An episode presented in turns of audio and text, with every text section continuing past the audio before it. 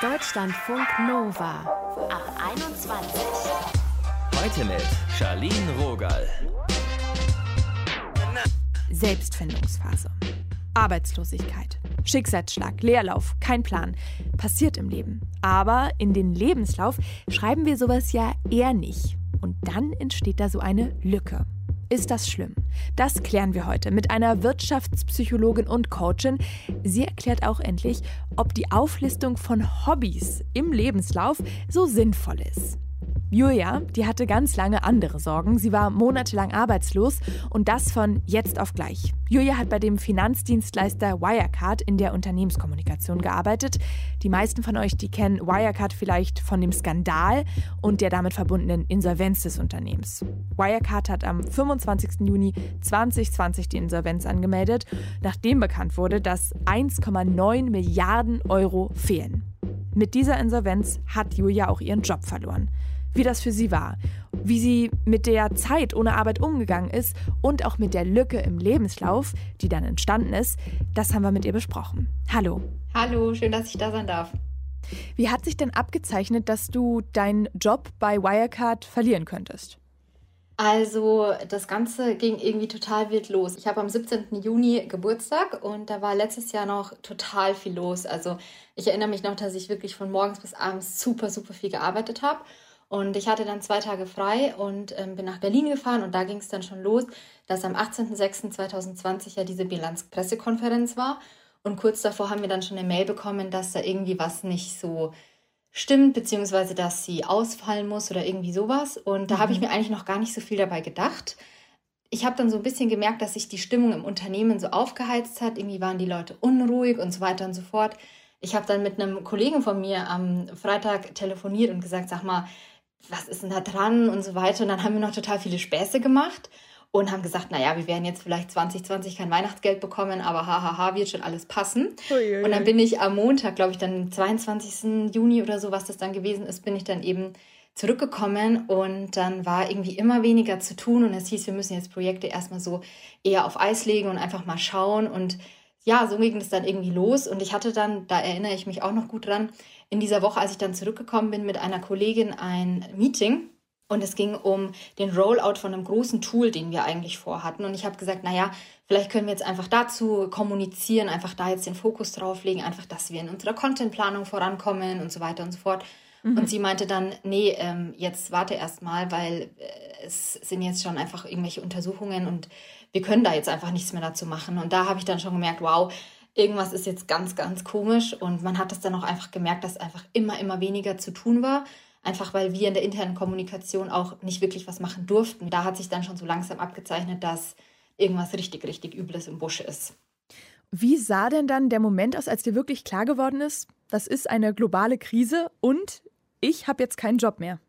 Also, dass es eine globale Krise war, das hat sich dann so nach und nach irgendwie ja, ist dann irgendwie so ins Gehirn getröpfelt und das habe ich so nach und nach realisiert. Aber ich muss auch sagen, dass ich in dieser Zeit auch Leute und Freunde haben mich gefragt, wie geht's dir, wie ist es und so weiter und so fort. Und es hat sich für mich angefühlt, als würde ich in einem Film sein und habe das irgendwie gar nicht so zu 100% realisiert.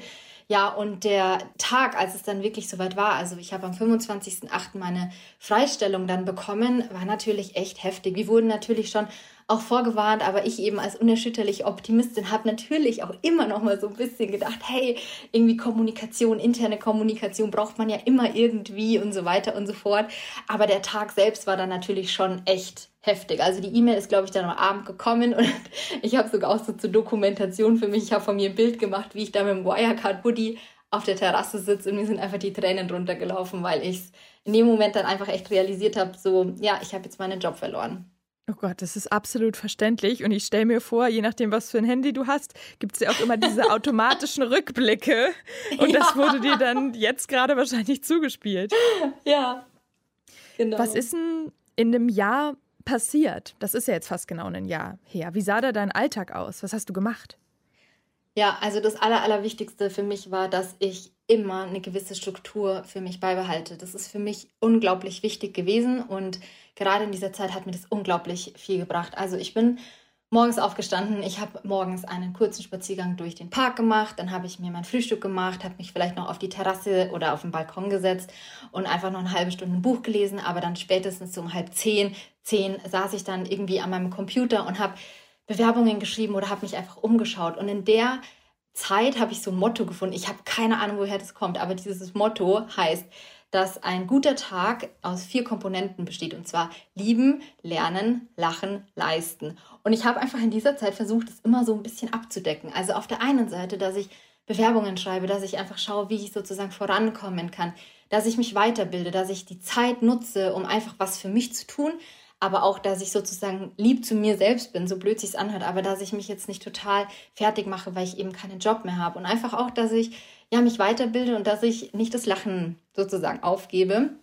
Das habe ich wirklich versucht, gerade so zu Beginn, als ich einfach keinen Job mehr hatte und natürlich mein ganzes Umfeld hatte natürlich einen Job, war total gestresst teilweise und ich hatte extrem viel Zeit, damit musste ich erstmal umgehen und dann habe ich aber wirklich auch die Zeit genutzt, um mich weiterzubilden. Also gerade so im Bereich SEO, also Suchmaschinenoptimierung, Texten mhm. und so weiter und so fort, gibt so viele coole Online-Angebote. Da habe ich mich dann einfach angemeldet, habe da mitgemacht. Ich habe einen eigenen YouTube-Channel gestartet rund um das Thema Struktur im Alltag, Selbstmanagement und was es da so für Tipps gibt. Und als ich dann gemerkt habe, okay, ich komme hier gerade nicht weiter mit meiner Jobsuche, weil ja auch einfach Corona war und gerade im Winter war es echt heftig mit der Corona-Zeit, habe ich dann gesagt, okay, ich nehme jetzt einfach mal diese andere Tür, die in meinem Leben auch immer so eine Rolle gespielt hat und dann mhm. habe ich mich einfach selbstständig gemacht und habe meine ganze Energie darauf gesetzt und bin seit 15. März selbstständig. Herzlichen Glückwunsch dafür erstmal. Danke. Danke. Ich finde das schon faszinierend. Du scheinst ja da extrem selbstwirksam unterwegs gewesen zu sein und hast das eher in Energie und eine Chance umgewandelt, diese Situation. Mhm. Wie bist du denn in der Bewerbungsphase, du hast dich ja auch auf Jobs ähm, beworben, mit dieser Lücke, die ja dann im Lebenslauf entstanden ist, umgegangen? Ich muss dazu sagen, dass ich eben als Wirecard-Mitarbeiterin oder als ehemalige Wirecard-Mitarbeiterin einfach so ein bisschen diesen Mitleidsbonus hatte, weil Menschen zu mir gesagt haben, oh, das tut mir so leid und wie konnte das passieren und so weiter und so fort. Und sie haben sich ja gedacht oder auch nicht oder wie auch immer. Das heißt, ich hatte da, wie gesagt, so ein bisschen diesen Wirecard-Bonus, aber Mitleidsbonus. Aber abgesehen davon bin ich einfach total offen mit dieser Situation umgegangen und hatte auch nicht das Gefühl, dass Unternehmen da sehr kritisch dann draufschauen. Wie hast du das finanziell gemacht und wie sehr hast du da auch Druck gespürt vielleicht? Interessant war, dass mir in dieser Zeit total schnell bewusst geworden ist, dass ich gar nicht mal so viel Geld brauche sozusagen für meinen Alltag. Aber klar hatte ich manchmal so Momente, wo ich mir gedacht habe, oh, hoffentlich reicht es jetzt. Und da war ich dann ehrlich gesagt auf der einen Seite schon froh um dieses Arbeitslosengeld 1, worum ich mich einfach super schnell gekümmert habe, als ich erfahren habe, dass ich arbeitslos werde. Und zweitens habe ich auch während meines Arbeitslebens auch einfach immer so ein bisschen versucht, Geld zurückzulegen, damit ich einfach genug Puffer habe, wenn mal so ein Fall eintritt.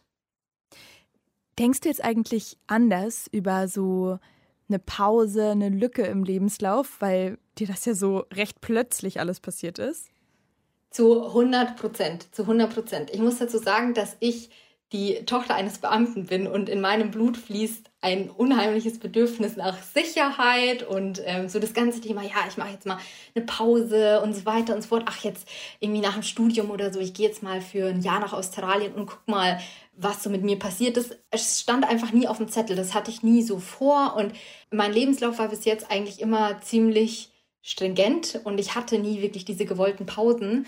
Natürlich habe ich die absolute Akzeptanz für alle, die das machen wollen feel free to do whatever feels good. Aber ich habe gesagt, nö, passt für mich. Ich hatte immer einen Schritt nach dem anderen. Und natürlich habe ich jetzt ein ganz, ganz anderes Gefühl rund um diese Pausen oder auch diese Lücke im Lebenslauf. Da habe ich auch eine, wirklich eine ganz andere Einstellung dazu, auch zum Thema Geld verdienen innerhalb eines Unternehmens. Das sehe ich einfach komplett anders, weil ich jetzt auch einfach die andere Seite erlebt habe. Was würdest du anderen, die in einer ähnlichen Situation sind, vielleicht mitgeben?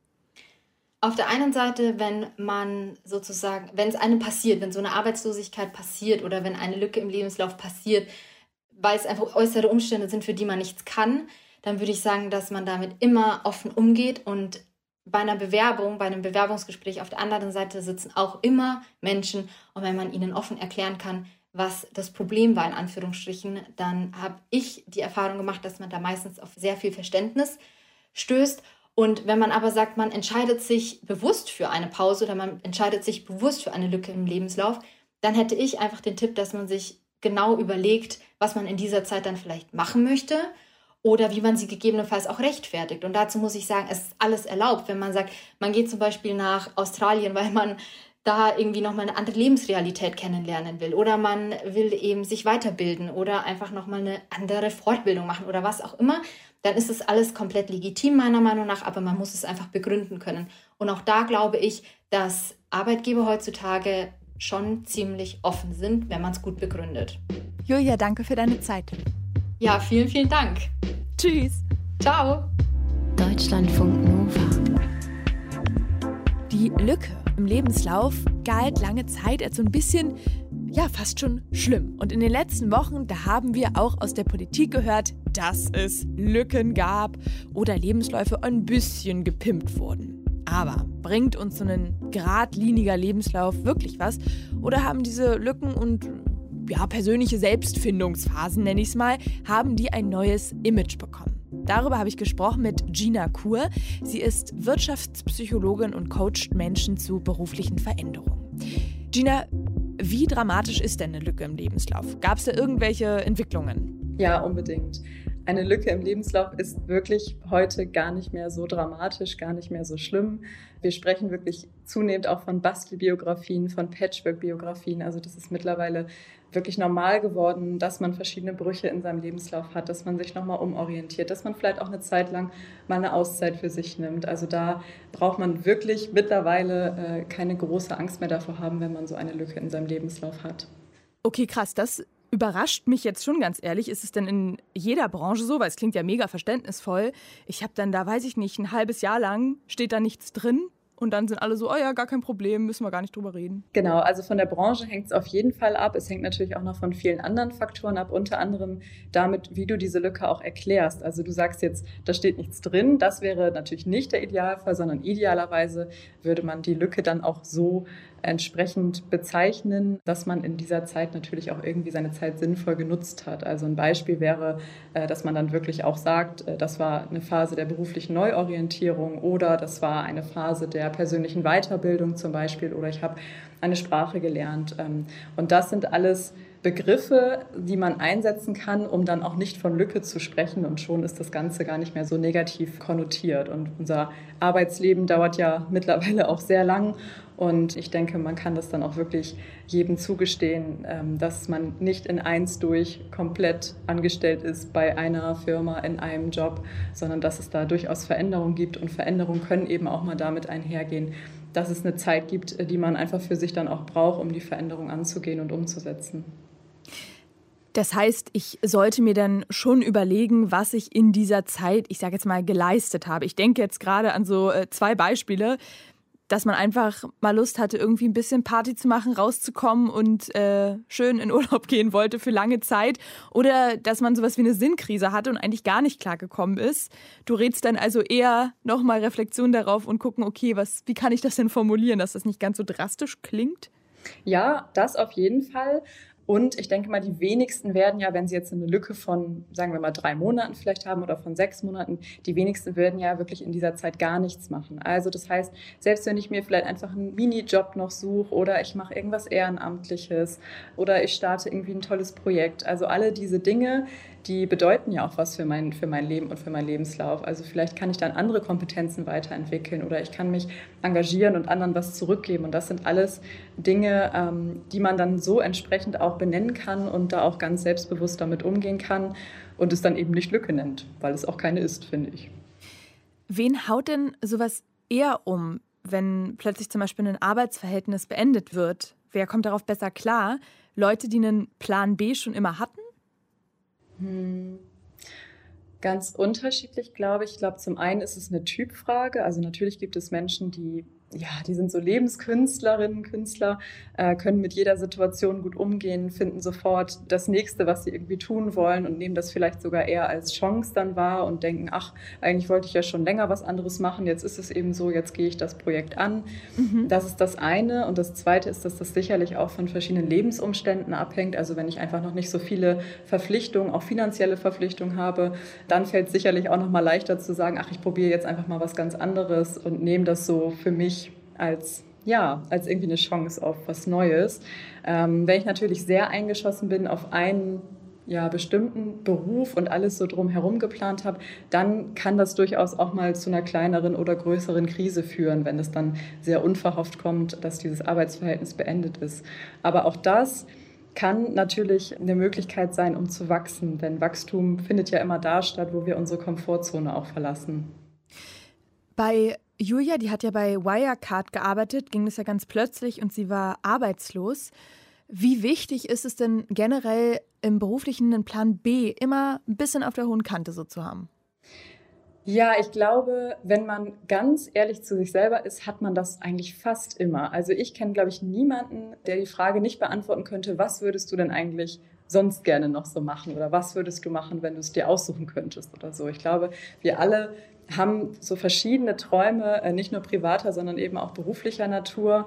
Und ich finde, die sollten wir durchaus auch pflegen und sollten die nicht verlieren. Und ähm, ja, wenn wir da mal ehrlich zu uns selber sind, dann fällt vielleicht jedem von uns so, eine, so was ein, äh, was man eigentlich auch noch mal vielleicht ausprobieren wollen würde. Und solange man das immer so ein bisschen im Hinterkopf hat und vielleicht auch immer mal überlegt, äh, kann ich da auch irgendwas machen? Kann ich mich da rein entwickeln in den Bereich? Kann ich das irgendwie wachsen lassen? Die Idee, ist das für mich ein besserer Plan B, also aus meiner Sicht jetzt, als so eine, so eine sichere Bank in Anführungszeichen nochmal so immer mitzuschleppen als Plan B, äh, um sich damit ein bisschen sicherer zu fühlen. Also ich würde da eher sagen, ähm, schaut einfach mal darauf, was euch sonst so bewegt, welche Themen, ähm, welche Zielgruppen vielleicht, was könnte da noch so ein anderer beruflicher Weg sein. Das heißt, das wäre auch der Weg, wenn einem jetzt nicht gleich was einfällt.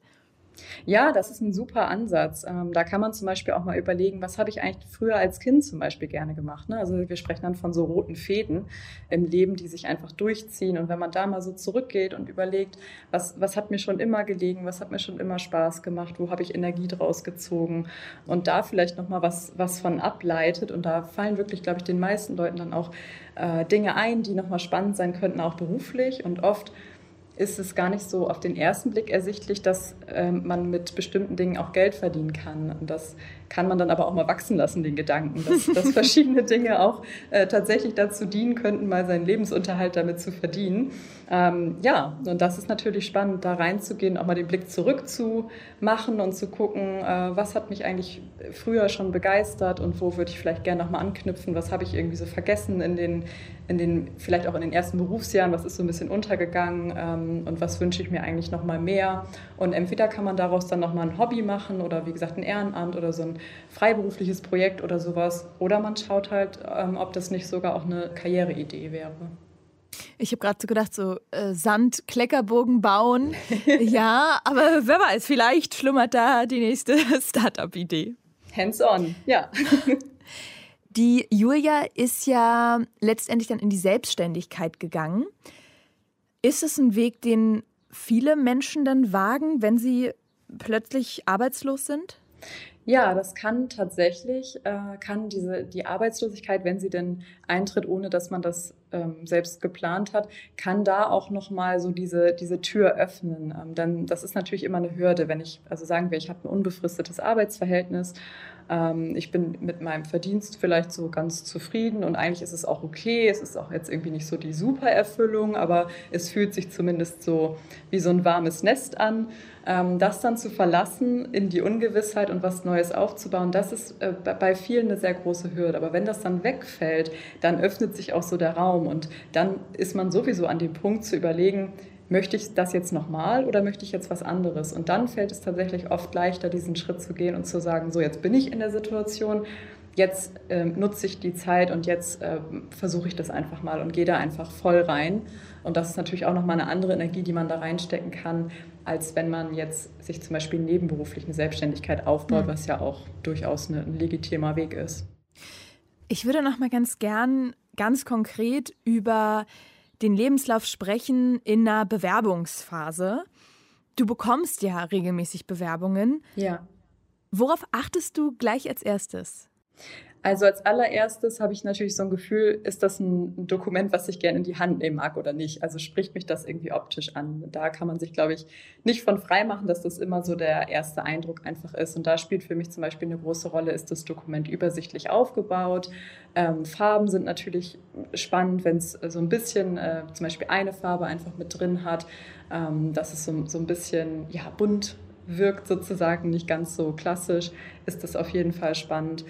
Ähm, ja, und dann sollte es eben so sein, dass ich auf den ersten Blick die wichtigen Informationen finde, also dass ich mich gut orientieren kann im Dokument, dass es auch nicht zu lang ist, also so ein bis zwei Seiten für den Lebenslauf ist ideal. Ja, und dass ich irgendwie so das Gefühl habe, da ist eine Person, die hat sich Gedanken gemacht, die hat da was Tolles aufgebaut und das ist es auch wert, dass ich mir jetzt die Zeit nehme, mir das anzuschauen.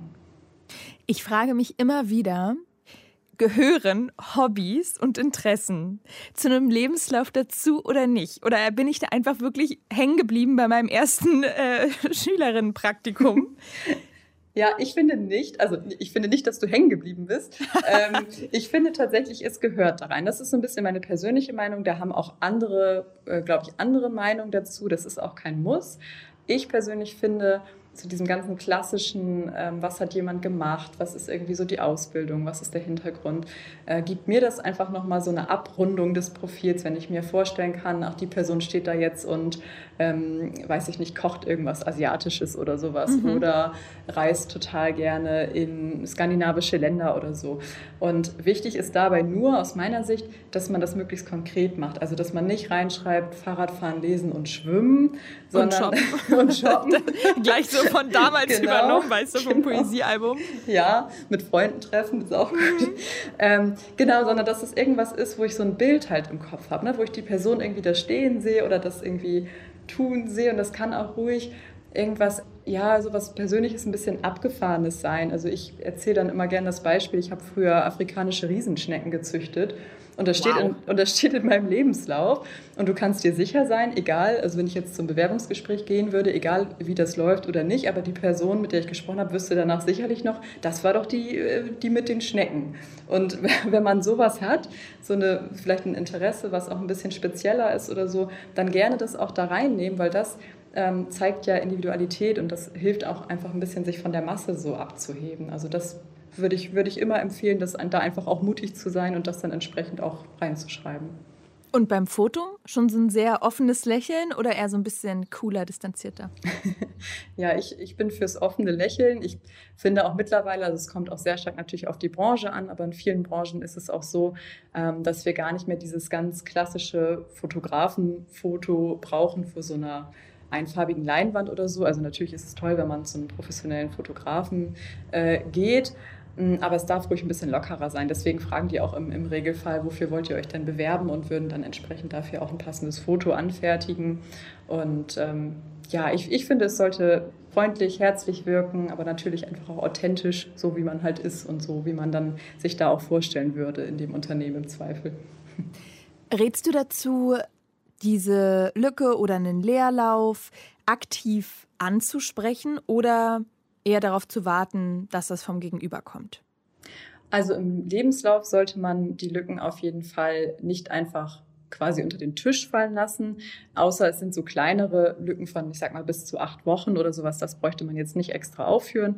Wenn es dann aber ein bisschen länger wird, dann würde ich die Lücke auf jeden Fall proaktiv eben auch benennen als, wie gesagt, zum Beispiel berufliche Neuorientierungsphase mit dem Ziel und dann das Ziel zum Beispiel dahinter schreiben, was ist das Berufsziel, das wirkt halt. Bei Ihnen arbeiten. Genau, genau, zum Beispiel, ja. Also das wirkt dann natürlich schon mal zielorientiert und man hat so das Gefühl, die Person arbeitet wirklich an was und das ist genau ähm, das Gegenteil von zum Beispiel arbeitslos. Also arbeitslos würde ich niemals reinschreiben, wenn, dann würde ich zum Beispiel arbeitssuchend schreiben. Das ist ein aktives äh, Wort sozusagen. Also das bedeutet, ich bin ähm, dabei, das irgendwie zu verändern und mir was zu suchen.